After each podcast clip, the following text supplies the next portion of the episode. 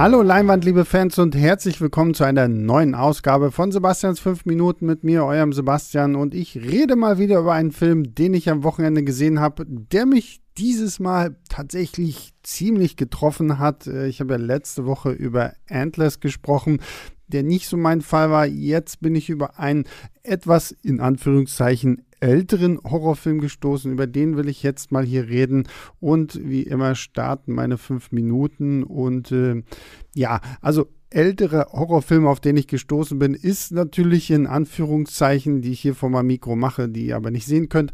Deswegen sage ich es. Und zwar habe ich tatsächlich endlich mal His House auf Netflix geguckt.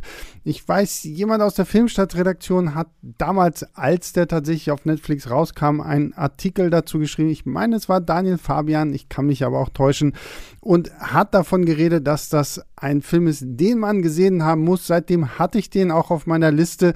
Aber so bei Netflix-Filmen und gerade bei Netflix-Horrorfilmen bin ich immer sehr, sehr vorsichtig und sehr, sehr skeptisch, weil da wird vieles gehypt und am Ende ist es gar nicht so geil, wie es eigentlich sein sollte. Aber His House ist ein britischer Horrorfilm von 2020 und wird seinem Hype absolut gerecht. Äh, worum geht's? Wir haben zwei äh, Flüchtlinge, ein Paar namens Boll und Rial, die aus Afrika fliehen und in London ankommen und dort irgendwie darauf warten, dass sie ihren Asylantrag stellen dürfen.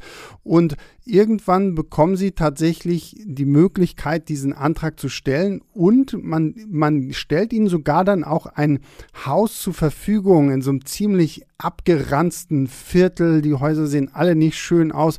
Und da müssen die halt in so einer heruntergekommenen Bruchbude hausen. Aber sie sind halt für sich trotzdem glücklich, weil es ist ein relativ großes Reihenhaus, wo sie denn da leben.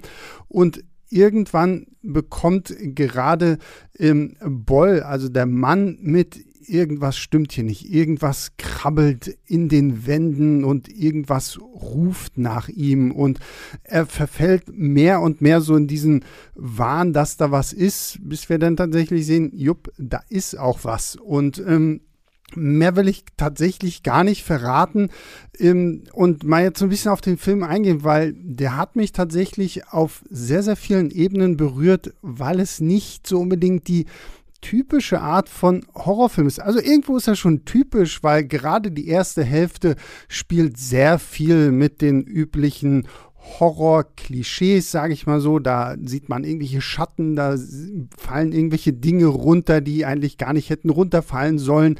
Da sieht man merkwürdige Erscheinungen.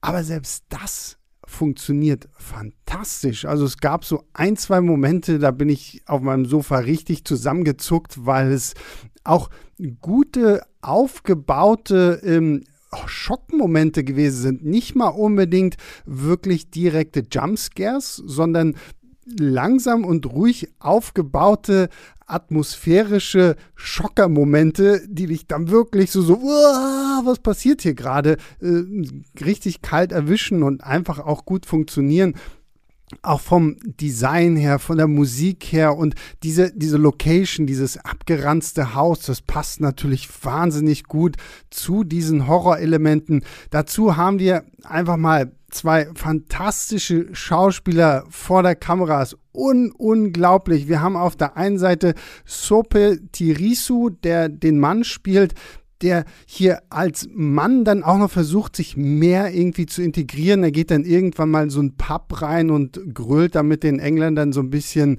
äh, Fußballlieder und denkt, okay, damit komme ich diesen Leuten vielleicht näher.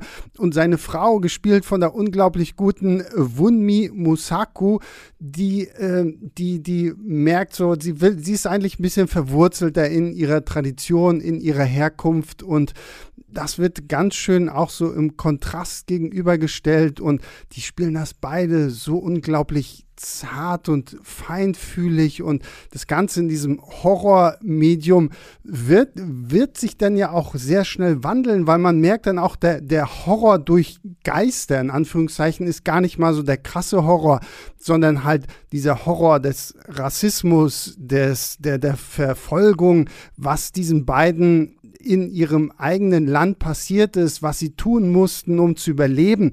Das sind so diese Horrorelemente, die gar nicht Horror sind, weil sie so hart realistisch sind. Man muss nur die Nachrichten irgendwie anmachen, dann sieht man genau das. Und dieser Film fängt das so unglaublich gut erzählerisch ein. Die beiden Darsteller sind so unglaublich, unglaublich fantastisch in ihren Rollen.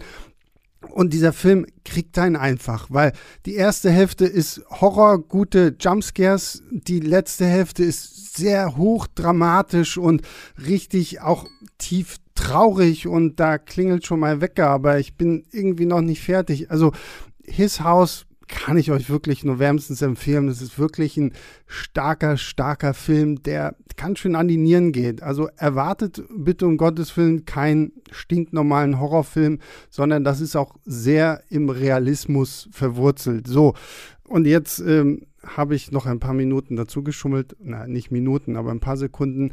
Ich hoffe, ihr verzeiht mir das. Ja, und äh, das war diese Ausgabe von Sebastians 5 Minuten. Ich hoffe, wir hören uns nächste Woche wieder, beziehungsweise nein, das kommt ja montags raus. Also ich hoffe, wir hören uns diese Woche schon wieder. Natürlich zum neuen Leinwandliebe-Podcast und dann auch zu allen anderen Podcasts. Und ich würde mich natürlich freuen, wenn ihr uns abonniert, wenn ihr uns eine Bewertung da lasst bei Spotify, bei Apple Apple Podcast App und wo auch immer ihr uns hört. Das freut uns wirklich sehr. Erzählt eurer Familie, euren Freunden davon, dass man mit uns offensichtlich auch gut einschlafen kann. Also es wurde uns ja auch schon häufiger mal geschrieben.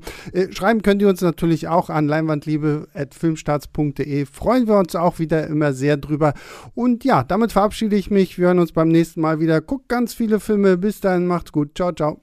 Leinwandliebe und Sebastians 5 Minuten sind Filmstarts-Podcasts der Webedia GmbH. Moderation und Schnitt Sebastian Gertschikow, Produktion Tobias Meyer, Monique Stibbe und Nina Becker. Die Songs Take a Chance und Easy Jam im Intro und Outro kommen von Kevin McLeod. Die Links zur Musik und zur Lizenz findet ihr in den Shownotes.